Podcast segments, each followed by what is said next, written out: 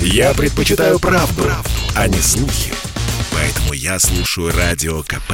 И тебе рекомендую.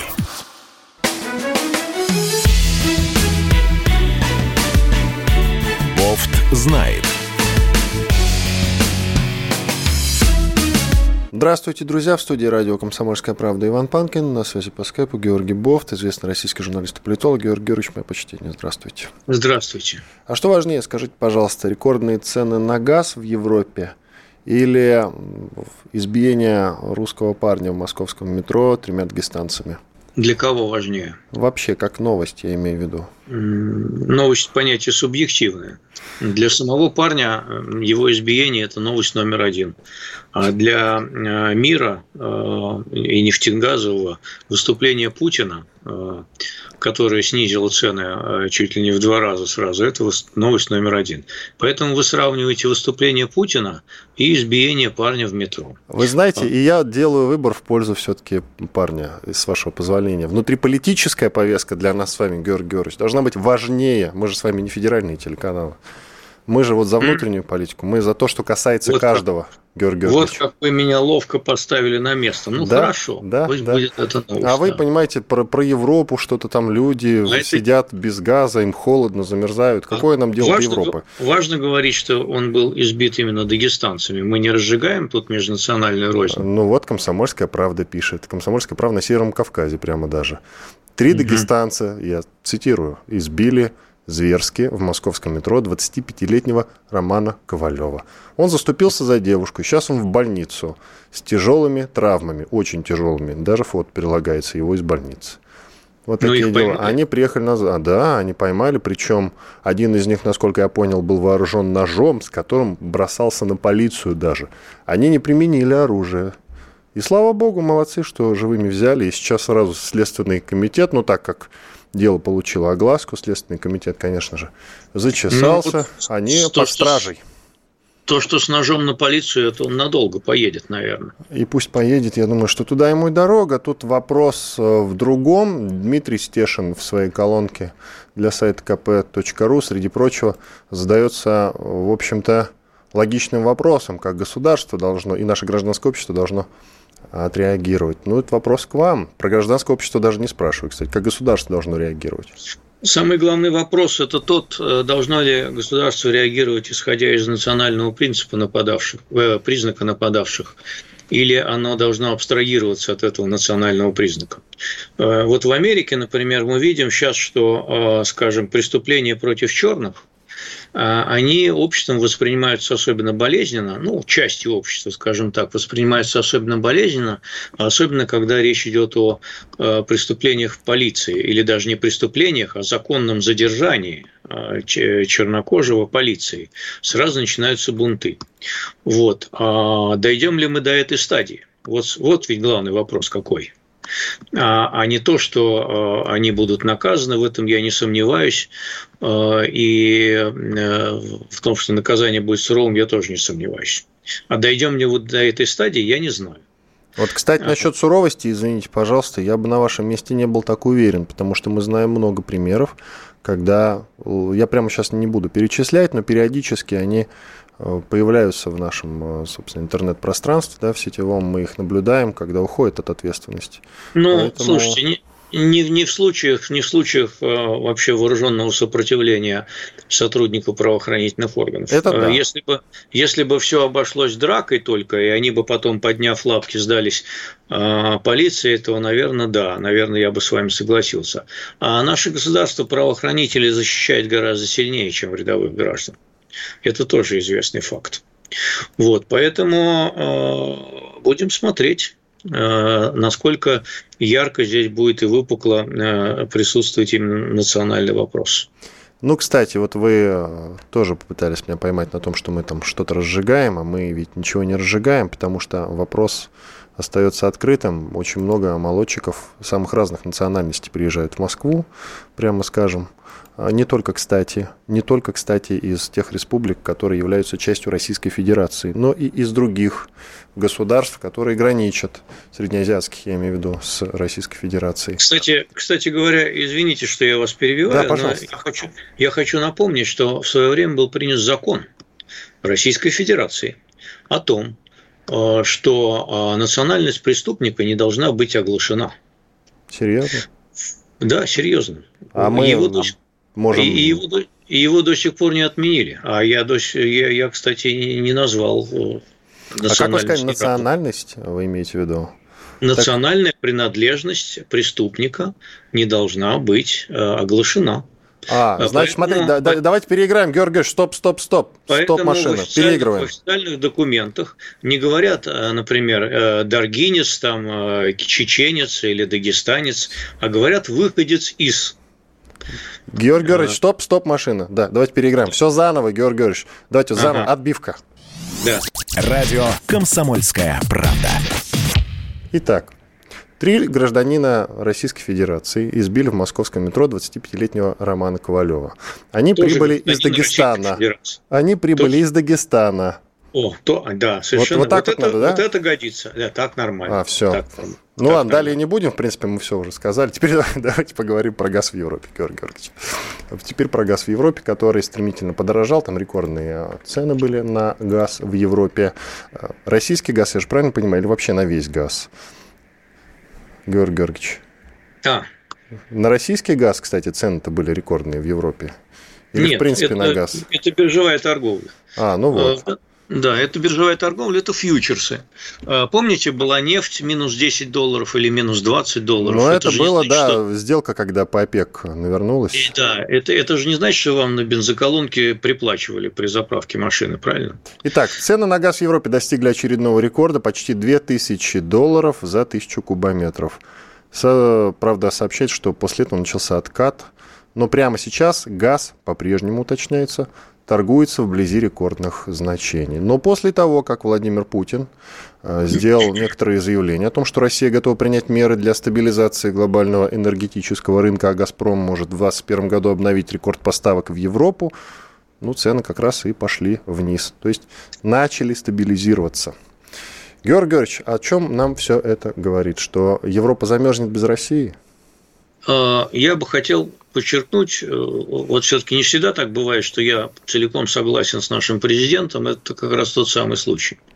Потому что во вчерашнем выступлении он обвинил Еврокомиссию в том, что она, убив, э, ну, по сути, убив долгосрочные контракты и настаивая на переходе к биржевой торговле, Э, энергоресурсами, газом в частности, и краткосрочным контрактом, она, собственно, создала эту ситуацию. Это значительная часть правды. Э, вот это так. Еврокомиссия действительно предпринимала огромные усилия на протяжении последних лет для того, чтобы перевести с системы долгосрочных контрактов на, э, так сказать, вот краткосрочные и на, чтобы это все на бирже торговалось, образовывалось и так далее. И действительно, в прошлом году спотовые так называемые цены на газ, они были ниже долгосрочных. Еще тогда батька Лукашенко к нам приезжал и говорит, а что это? Что это я так дорого покупаю газ? Что это? А сейчас он такой вопрос почему-то не поднимает, кстати. Э, ну так вот, и в результате система долгосрочных внутриевропейских контрактов, она была разрушена. А, все перешли на там максимум 2-3-4 года контракты, и э, Еврокомиссия все время давила на «Газпром» и требовала, чтобы вот в случае нового заключения контрактов, вот, например, венгерского, а вы придите к нам в Еврокомиссию и доложьте, как говорится, а доложьте, да, э, и согласуйте, а нет ли тут угрозы европейской энергетической безопасности и так далее и тому подобное. Она требовала и мутузила все это самое дело. Вот, это первая причина. А как на биржу вышли, так начались биржевые игры. И в данном случае мы имеем дело с биржевой игрой, спекулятивной чисто, когда, э, так сказать, вздувают одни цену, другие ставят на шорт, так сказать, на понижение играют, потом получается у них маржин кол, потому что денег по обеспечению у них нет, начинается начинается еще больше повышение цены э, и убытки тех, кто играл на понижение. Но это детали. А другая часть состоит в том, что летом начали расти, другая часть правда состоит в том, что летом начали расти цены на э, СПГ за счет в Азии, за счет э, э, резкого роста потребления. И поставщики СПГ, они переключились на Азию. Европа недополучила 20% того, что она обычно получала. А американцы, которые хвалились, что вот мы вам сейчас СПГ тут зальем ваш вместо трубопроводного этого газпромовского ненавистного газа, они тоже переключились на Азию. Вот, а это другая причина. Ну и третья причина, а, тоже, о которой Путин говорил тоже на этой неделе, а, это то, что произошла, так сказать, разбалансировка вот этого тонкого баланса между возобновляемыми источниками энергии и газом.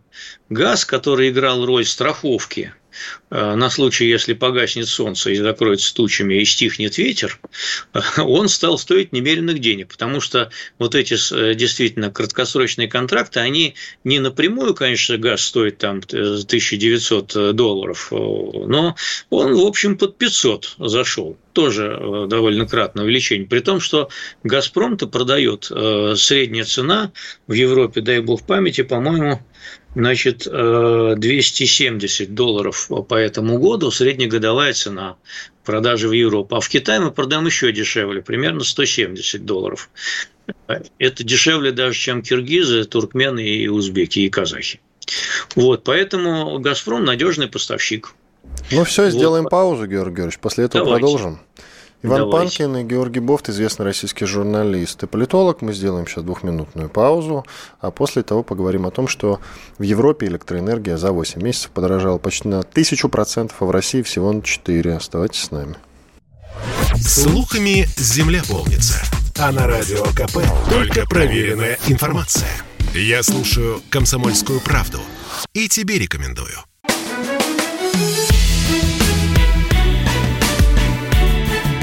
Знает.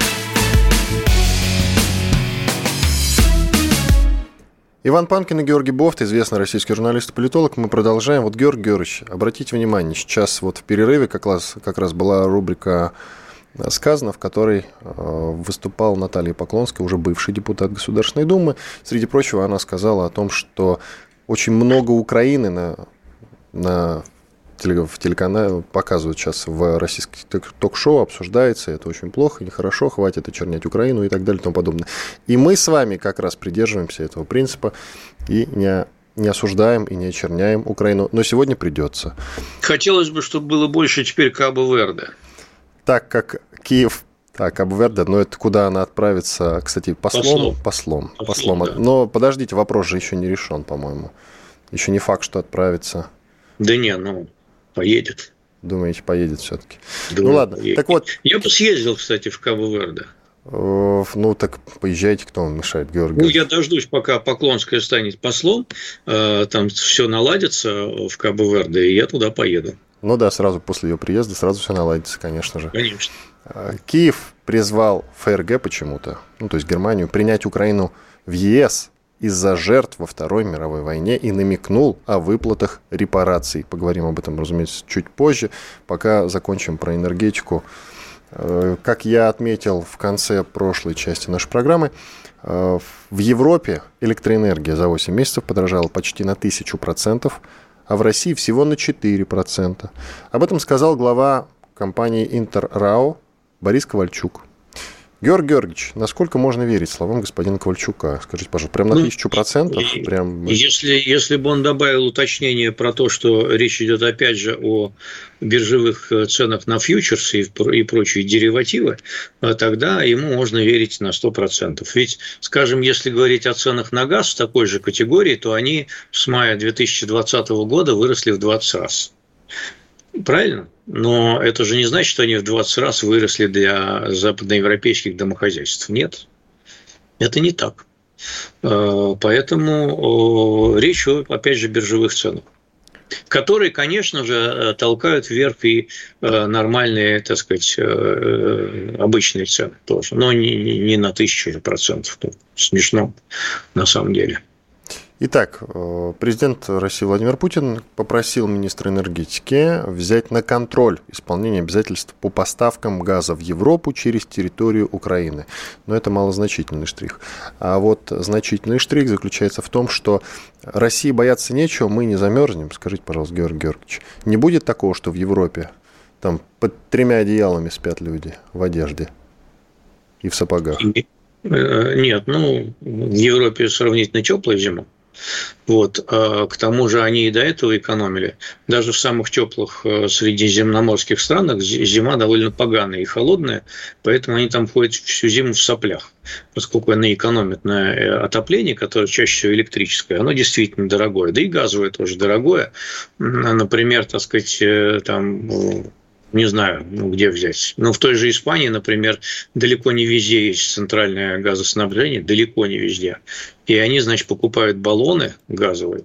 Вот как раньше у нас там на станцию ходили железнодорожные, баллончики таскали и э, топят ими свои дома. Что, в общем, дорого, накладно, хлопотно и пожароопасно. Опасно. Да. Опасно, да, очень опасно. Так вот, мы не замерзнем все-таки вопрос-то вот какой был. Нам ну, бояться ну, нечего. А почему мы должны замерзнуть? Ну, вдруг, слушайте, цены растут же я, я как-то вот за нашу систему энергоснабжения э, в целом спокоен. Могут быть эксцессы в связи с э, прорывом э, всяких теплоцентралей. Но это частные случаи уже. Это частные случаи, поскольку их изношенность превышает 50%, то это вот такой не совсем частный случай получается. Э, и эти аварии, они будут множиться. Но это не значит, что страна замерзнет. Э, что-нибудь придумают. Э, генераторы подвезут МЧС. Вот как только там начальника назначат нового, там будут готовиться тоже к зиме.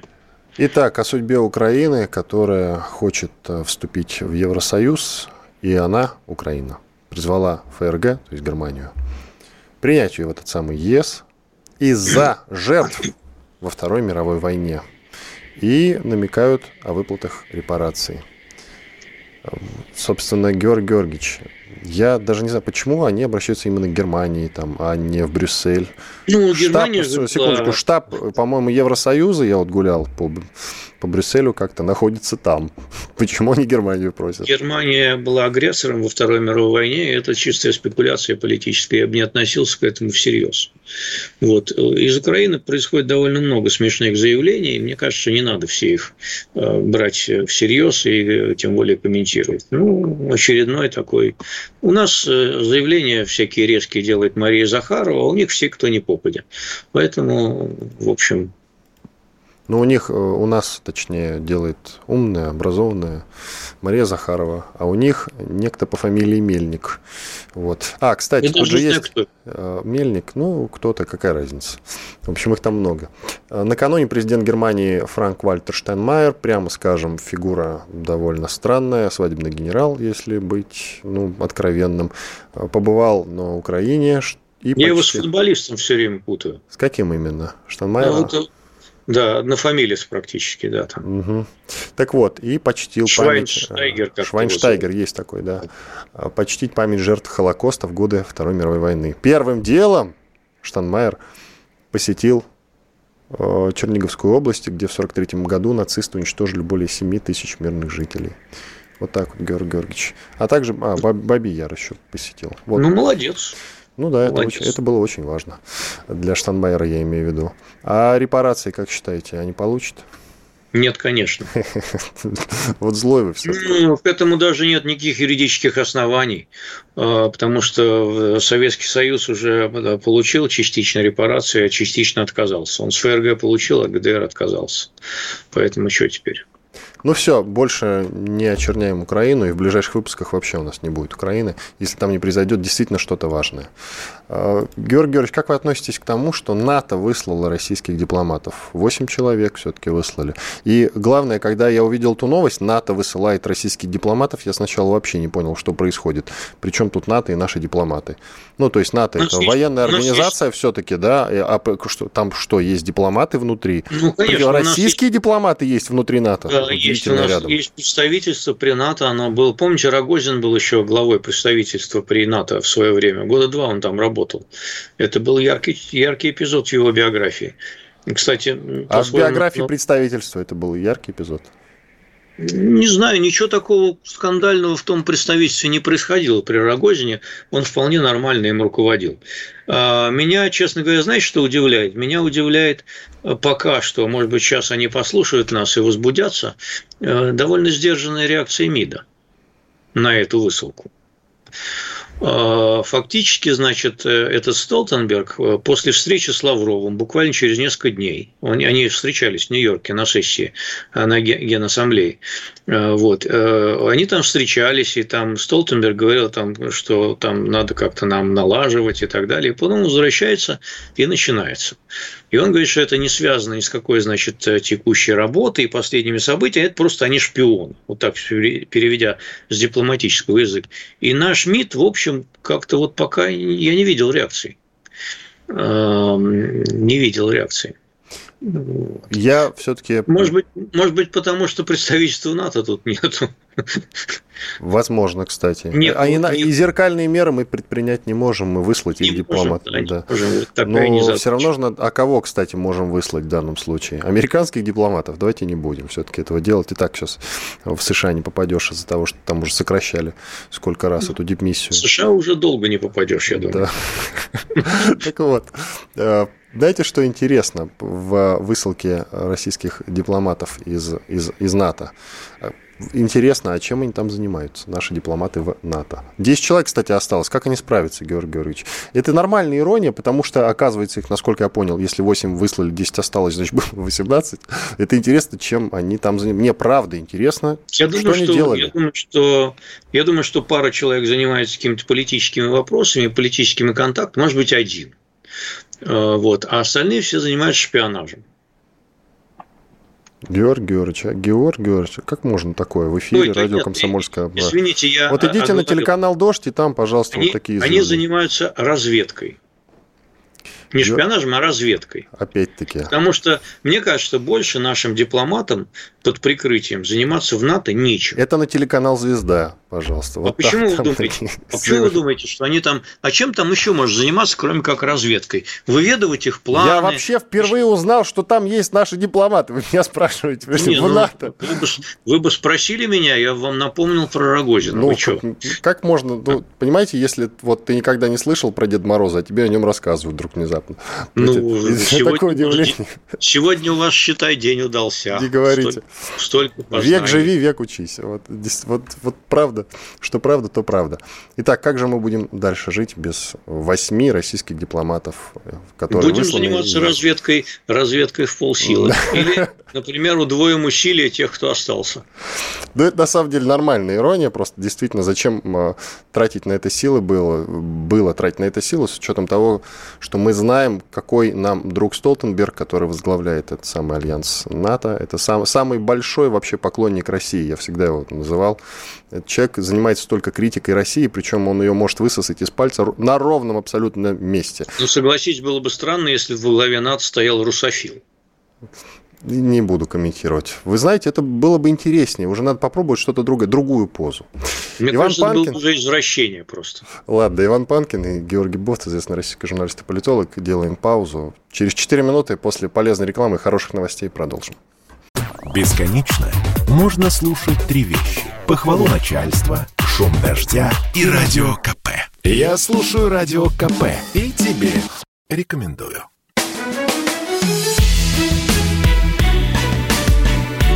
Бофт знает.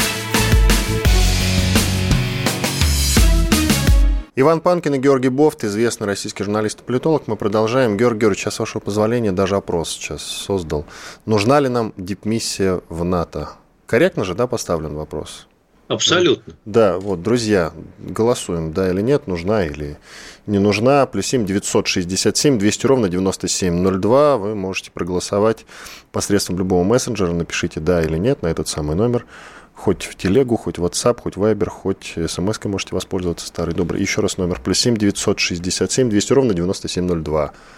В конце эфира подведем итог. Мне почему-то кажется, что скажут не нужна. Ну, может быть, все будет прямо и наоборот. А это же, в принципе, пустая трата денег, как мне кажется. Вообще содержание ее, ну что же не дешево обходится. Просто Я уже давно говорю, что вообще МИД надо сократить раза в два, а то и в два с половиной. Нет, Георгиевич, это, знаете, это, это, это, это радикальные предложения. Знаете, вот почему? Потому что с некоторыми отношениями, с некоторыми странами у нас такие отношения, что лучше бы их не было вовсе. Ну, мне кажется, что вообще все, вот, например, североамериканское направление надо э, пустить под нож. Ну, нет отношений у нас с Америкой. А, Генштаб может вести те переговоры, которые он ведет, и без участия МИДа. Вот. Э, это же примерно касается и почти всей Европы. Вот. Не надо нам такой раздел Европы, э, так отделов столько, не надо. Буквально 2-3 человека плюс Мария Захарова, которая будет делать заявление. И Лавров, который там, если где-то что-то забрежет, он поедет и что-нибудь подпишет. Вот. А так у нас же скверные отношения с э, западными странами. Поэтому что там держать этих дипломатов? Э, не нужны там ни посольства, ничего. Вот вы сказали, что странно, что МИД еще не отреагировал да. А, а МИД отреагировал, в новостях же сказали, МИД отреагировал, назвали нелепой выходкой. Вы говорите, не нелепой. работает. Работает. Ну, сразу. Нелепая выходка, да. Ну и я думаю, что можно даже и согласиться с этим термином. Уважаемые, нам пишут, уважаемые господа ведущие радио КП, проясните и объясните, что такое Вашингтонский консенсус в двух словах. Мне кажется, что все наши беды идут именно от него. Валерий Ессентуки. Это касается валютных э, дел, поэтому мы не будем сейчас в это вдаваться. Э, вот. Хорошо, И... поддерживает вас один из наших слушателей. А что? Это плохо заниматься разведкой? Только им можно, а нам нельзя – ну, наверное, это вопрос ко мне. Да, конечно, можно. Вы знаете, как-то банкир Лебедев, который в свое время был связан со спецслужбами, мне в интервью сказал такую вещь, которую, в общем-то, постоянно цитирую вот в таких вот случаях. Он сказал, да нет ничего плохого в том, что мы друг за другом наблюдаем. Это, наоборот, хорошо. И мне так понравилась эта фраза, что я, в общем-то, всегда на подобные вопросы так и отвечаю. Да, разведка – это, в принципе, это не столько хорошо и правильно, сколько это необходимость, наверное. Вот. И только и только у США какие-то отдельные э, разрешения по этому поводу, она может прослушивать кого угодно, где угодно в любой стране мира, и ей за это ничего не будет. И только Россия всегда получает за шпионаж по рукам.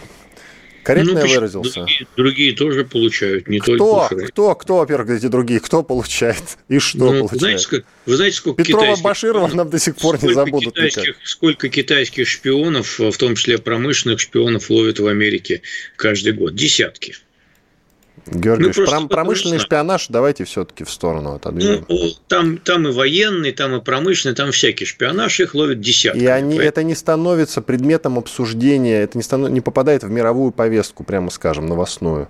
Ну, серьезно, я что-то не припомню этих новостей вообще. Их, может, и ловят, но как-то это тихо, тихо все разруливается. И вообще вот я этих новостей не видел, а значит их А помните, а помните когда американцы, американцы поймали израильского шпиона, который выведал ядерные секреты? Один маленький шпиончик на всю Америку. Но скандал был громкий, надо сказать. Но раздули, конечно, раздули. А когда в начале десятых годов выяснилось, что США прослушивает всех мировых лидеров, включая канцлера Германии, на секундочку, и так далее и тому подобное. И что, чуть-чуть пошумели, и все, все затихло. Сноу, ну, Сноудена и то недолго обсуждали. Тема со Сноуденом пожила пошумели, месяца пошумели, два. Пошумели довольно много и, и довольно громко. Вот, э, так что... И что Америке за это было? Санкции? А что вы хотите, чтобы им было? Они довольно мощные, их санкциями не удавишь. Плохо. Почему-то я не видел, чтобы ЕС возмутился и, значит, дал отворот-поворот Америки. Не было такого. Ведь вот не было такого. Это очень дорогое удовольствие. Вот. А в, том, а в том, что касается России, это значит получать дешевое удовольствие. Зачем заниматься дешевыми удовольствиями? Лучше заниматься дорогими удовольствиями. Георгий, ну, согласен? Надо сказать, что, надо сказать, что Евро, Евросоюз и Россия не дает отворот-поворот, потому что для Евросоюза это тоже будет дорогое удовольствие. Поэтому э, европейские санкции ведь не в пример мягче американских. Они тоже с нами не очень-то тягаются. Это вот Америка, с которой у нас ничтожные торгово-экономические связи, она, конечно, упражняется по полной маме. Георгий Георгиевич, Mm. Тема, которая вам понравится, я уверен. Районы Курской области, в которых привились от коронавируса менее половины жителей, лишатся денег на ремонт дорог, согласно постановлению губернатора Курской области Романа Старовойта. А, по-вашему, это справедливая мера? Спойлер. Да-да-да. Да, Георгий Георгиевич? А, в борьбе с коронавирусной заразой справедливых мер нет. Это все называется форс-мажор. У Курской области явно просто нет денег на ремонт всех дорог, поэтому им надо было выбрать какой-то один принцип, по которому определить, кого они этих денег лишат. Поскольку сейчас самый актуальный вопрос – это прививка, а, то выбрали его. Заодно будут стимулировать людей прививаться. Ну, Георгий Георгиевич, вы уверены, что ремонт дорог простимулирует людей идти прививаться, если они этого делать не хотят? Вот жили как-то со старыми дорогами и дальше а, проживут. Нет, это не, не стимулирует непосредственно людей, но местные власти придумывают какие-нибудь э, э, значит, методы понудить этих не желающих прививаться людей пойти и привиться, чтобы э, эти все-таки дорожные деньги получить и их освоить. Поэтому это довольно хитрый ход со стороны губернатора. Да, может быть просто локдаун вести очередной. М? Не поможет. Мне кажется, локдаун, который касается прямо каждого человека, поможет, Георгий Георгиевич. Нет, не поможет. А, локдаун... а может быть, просто они бабки не хотят выделять на ремонт дорог? Ну, реально просто не хотят, и этим ну, тупо прикрываются, не? Нет, но ну, у них нету бабок на ремонт всей Курской области, вот, поэтому ну, они всей, да, они хотя план выполнить. Там, говорю, по всему, план не хотят выполнять. По какому принципу кого лишить? А, вот, они выбрали такой принцип, потому что стоит вопрос о понуждении людей к вакцинации.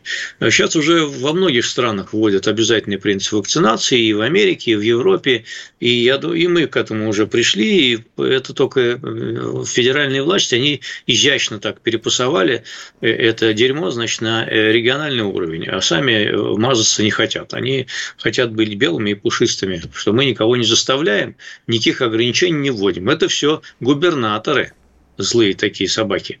А мы-то вот мы за добровольность, мы за свободу и мы за прочие, значит, эти самые хорошие вещи. Пресс-секретарь президента Дмитрий Песков уже прокомментировал это. Он сказал, все меры хороши, которые могут подвигнуть больше людей вакцинироваться, ибо только она спасет от смерти. Нужно знать контекст, чтобы оценивать слова. Ну, в общем, э, да, совпадает с тем, что вы сказали, на самом деле, Георгий Георгиевич. В принципе, совпадает. Сегодня Владимиру Путину исполнилось 69 лет. Путин сегодня, такой простой, незатейливый вопрос. Как вы оцениваете его? Я оцениваю это как президента Российской Федерации. Очень скромно. А теперь давайте как-то вот развернем. А, он пользуется достаточно большим авторитетом э, у э, населения, и хотя его за многие вещи критикуют и валят на него, так сказать, какие-то значит, вину за многие э, недостатки, которые действительно объективны, ему и можно обвинить вину. Тем не менее, я думаю, что большинство людей считает, что он на своем месте – вот. Большинство людей считает, что замены ему адекватной нет, и от добра, от добра добра не ищут. Вот, и что, а, да, вот я думаю, что большинство населения считает, что Путин незаменим. Вот. А, а кстати, ну вот вопрос, а он незаменим? Да. Ну, все заменимы. У нас товарищ Сталин еще сказал, что у нас незаменимых нет. А имел ли он в виду и себя в том числе, кстати? Вот вопрос. Сталин-то. Вот вопрос. А, ну, он никогда на этот вопрос не распространялся. Кстати, ему никогда не задавали вопрос, что интересно, на всяких пресс-конференциях, которых у него не было, да? не было, на съездах, на съездах. Иосиф Виссарионович, а вы подготовили себе преемника? Так, вопрос из зала, представьте себе, да, такой. Вот. А ему такой вопрос никогда не задавали, поэтому он никогда на него не отвечал. Но в самой демократичной стране на свете, России, э, вопрос о транзите власти поднимается постоянно, и президенту задают этот вопрос. Что касается транзита власти, ведь есть опасения у некоторых наших недоброжелателей, что он, транзит, не произойдет в 2024 году. Вы что скажете? А с чего он должен произойти в 2024 году? Ну, срок президентства истекает у Владимира Путина в 2024 а для чего? А для чего? А для чего его обнуляли? Для а того, он чтобы... же отвечал же на этот вопрос, Георгий Георгиевич, вы должны помнить, чтобы всякие там э, не... Как же он сказал-то красиво, чтобы эти всякие и чиновники красиво. не нервничали, типа да, того. Да, чтобы не нервничали. Вы знаете, я сторонник э, теории упрощения. Вот я разработал такую для себя теорию упрощения, согласно которой э, самое простое решение и самое очевидное, которое вот напрашивается и которое э, является одним из вариантов, оно и есть самое правильное. Поэтому вот эти все глупости, рюши и навороты, это все оставьте. Вот. Э, самое простое решение заключается в том, что его обнуляли для того, чтобы он правил до 1936 года. И я сторонник именно этого варианта. Делаем паузу. Иван Панкин и Георгий Бофт, известный российский журналист и политолог. Сейчас я, значит, серьезно поговорю в перерыве с Георгием Георгиевичем, чтобы он глупости не говорил в эфире. И после этого мы продолжим. Оставайтесь, пожалуйста, с нами на радио «Комсомольская правда». Я слушаю «Комсомольскую правду», потому что «Радио КП» — это корреспонденты в 400 городах России. От Южно-Сахалинска до Калининграда. Я слушаю «Радио КП» и тебе рекомендую.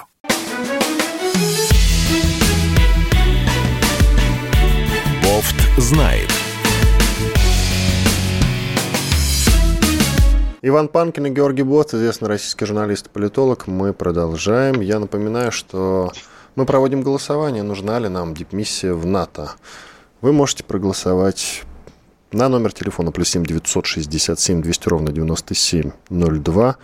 Вы можете отправить свои «да» или свои «нет», воспользовавшись при этом либо телеграммом, либо ватсапом, либо смс-сообщением, либо вайбером. Пожалуйста, присылайте, чуть попозже подведем итог. И пока что на вопрос, нужна ли нам дипмиссия в НАТО, большинство отвечает нет, а именно 67% Георгий Георгиевич. Нет, не нужна. Но посмотрим, может быть, сейчас как-то вот это «да», оно догонит и даже, возможно, перегонит Америку. Как, Я не сторонник ни одной из точек зрения. В данном случае пусть э, слушатели выразят свое э, чистое, так сказать, мнение по этому вопросу без нашего влияния. Кстати, у нас уточняют, вы нашли, что сравнивать Путина и Сталина, а мы не сравнивали Путина и Сталина. Вот от слова совсем. Вот от слова совсем. Кстати, э, вас, ваше мнение поддерживают. Говорят, что нужно назвать дипмиссию честно. Разведмиссия. Но оставить. Разведмиссия, разведмиссия. разведмиссия невыполнима. Не миссия, а разведмиссия. Вот. Надо честно. То есть, а, это Николай Трофимович из Нижневартовска. Дипмиссия в НАТО нужна, только назвать ее надо честно. Разведмиссия РФ. Ну что, забавно, почему бы и нет. Так, Продолжаем. Э, Георгиевич, про транзит все-таки хотелось бы закончить, потому что вот вы хоть и говорите, хоть и, возможно, серьезно про 36-й год, да, я правильно вас понял, но 24-й год, сейчас Путину 69, я даже не могу так сходу посчитать, сколько будет Владимиру Владимировичу в 36-м году. Давайте уже без иронии. Не хочется говорить слово э, там старый или пожилой, потому что Владимир Владимирович выглядит прекрасно, всем бы так. Но 36-й год уж больно далеко, прям скажем, Георгий Георгиевич. Ну и что? А королева Виктория, вспомните, сколько правила. Ну, и давайте Елизавету вторую еще припомним. Ну, при чем тут это? Ну, Георгий. Целая была, целая была викторианская эпоха. Они не ездят каждый день и не решают э, стратегические задачи. Не ездят, тем более по такой огромной стране, как Россия. Вы, вы вспомните, что из себя представляла Великобритания в XIX веке. Это огромная империя, над которой никогда не заходило солнце. Представляете? А причем империя? Они не летали на самолете постоянно, каждый ну, день. не летали на самолете, но и медицина была никудышнее по сравнению с нынешней. А сейчас вообще все можно заменить, включая голову. Э, Нет, так голову что... так и не заменили. Так ну, и остановились, это, остановились, э, пытались. Нет, ну, но... это, это, это по некоторым прогнозам эта э, проблема будет решена, вот полная, э, так сказать, репликация человеческих органов может быть решена где-то к 30-40 годам текущего века. Поэтому немножко потерпеть осталось. Так, ладно, друзья, тут Георгий Бов не хочет серьезно разговаривать, поэтому я вам порекомендую послушать спецпроект, который называется «Миллениум Путина» ко дню рождения президента. Он выйдет прямо после нашей программы, через там, 15 минут. А, Георгий Бофт, к сожалению, там тоже участвует и, в общем-то, говорит, в отличие от дня сегодняшнего, довольно здравые мысли. А, так как запись проходила довольно давно, видимо, у Георгия Георгиевича изменилось мнение по отношению к президенту. Но Почему? Мне, мнение у меня не изменилось, а, э, значит, что же я буду повторяться? Ну, да, пусть послушает. Или на сайте сайте Радио КП. Название, название «Миллениум», оно говорит о том, что вы-то в душе считаете, что Путин будет править вообще тысячу лет. Нет, «Миллениум» просто делался, когда было 20, 20-летие, 20 во главе страны. Вот. Э, в 2000 же году он вступил на должность, и поэтому я назвал спецпроект «Миллениум Путина». Сейчас мы этот спецпроект немного обновили, он выйдет в эфир как раз в 19 часов. Э, но название я оставил, потому что оно красивое. Вот и все. Он пришел к власти в 2000 году. В новогоднюю ночь, Георгий Георгиевич, миллениум Путина. Все же логично. Я помню, да. Что помню. Вы задумались как-то странно. Ну что, давайте итоги уже подводить. Нужна ли нам дипмиссия в НАТО? И так, а, нет, 70%, Георгий Георгиевич. Так что, извините, не нужна. Все, закрываемся. Как я и говорил, нам это абсолютно не нужно. К другой теме. Сегодня еще одна дата. 15 лет без Политковской. Анну Политковскую, известную журналистку «Новой газеты», убили в лифте собственного дома, когда она зашла в подъезд. Э, киллер подошел сзади и выпустил то ли 4, то ли 5 пуль в нее. Это известная журналистка известного издания «Новая газета». Э, Георгий Георгиевич, так и не установили заказчика, как вы знаете, хотя исполнителей и организаторов вроде как это те самые люди. Их нашли и посадили, двоих даже на пожизненное. Один из тех, кто был посажен на пожизненное, уже умер в тюрьме. И тем не менее вопрос остается, кто э, заказчик. У вас есть версии? Ноги-то растут из разных мест, как известно в данном случае. А из каких мест? Мне кажется, ноги растут с Северного Кавказа. Ну, а ну, как одна из версий, действительно. Есть такая а версия, еще, что... А какие еще а, есть? Есть, что это вообще Запад организовал, в том числе и Википедия даже об этом а, пишет. Запад, в том числе да, участие Березовского. Нет, нет, это не моя версия, я просто вот открывал Википедию и смотрел, Георгий Георгиевич. Поэтому... И эти самые вопросы я задавал э, Дмитрию Муратову, главному редактору «Новой газеты». Он мне на них отвечал. Спецпроект об Анне Политковской выйдет завтра. Он называется «Незабываемое». Обязательно посмотрите, потому что там ну, очень много интересных моментов из ее биографии. Как ее брали знаете, в плен, в том числе в Чечне. Я, я позволю себе высказать довольно наглую мысль. Давайте. Вот. Мне кажется, если бы была версия про Березовского всерьез, то ее бы давно расследовали и, всех причастных к этой версии уже давно похватали. Кого? Березовского в том числе? Нет, он, ну, он же не один это, он же, он же не один это организовывал, а там были какие-то сообщники, соратники и так далее. Вот мне кажется, если бы ниточка тянулась к Березовскому, то его бы схватили еще в первый год. Секундочку. Секундочку. Сотрудники, вот, вот соратники, как вы там сказали, вообще-то шесть, по-моему, человек оказались на скамье подсудимых, Георгий Георгиевич. Организаторы, да организаторы и непосредственный исполнитель были задержаны. Они в тюрьме. Один из них уже был убит даже в тюрьме. Поэтому о ком вы говорите? Но и, заказчика и, не сдали. И э, вы думаете, что э, если бы это был Березовский, они бы его не сдали? Я понятия не имею, Георг, ну откуда же я знаю? Говорят про Ахмед Закаева в том числе одного из лидеров Ичкерии. Да, он лидером Ичкерии же был, правильно ведь? Да? Угу. Вот. Говорят, что он это организовал, чтобы таким образом нанести удар по имиджу России за рубежом. Вот. Была такая версия. Ну, все равно эти ниточки тянутся на Северный Кавказ, поскольку Закаев именно оттуда. Но, Георгий Георгиевич, вы у нас человек известный в журналистских кругах, и, наверное, все-таки это дело внимательно изучали, анализировали. Есть у вас мнение по этому поводу какое-то? Я его высказал. Какое? Заказчиков надо, заказчиков надо искать в том регионе. А, на северном, как в Чечне, если быть конкретнее. Правильно? Навер... Наверное. Наверное. Наверное. Ну, или, то есть уверенности или, нет про Чечню. Или среди, или среди выходцев из Чечни, скажем так. Хм. Ну что ж, вы знаете, по Политковской есть еще ряд интересных моментов. Ведь и ее, как журналистку, как мне кажется, с тех пор, с шестого года, получается, никто так и не превзошел? Или у вас есть сомнения по этому поводу? В части расследований? Ну да.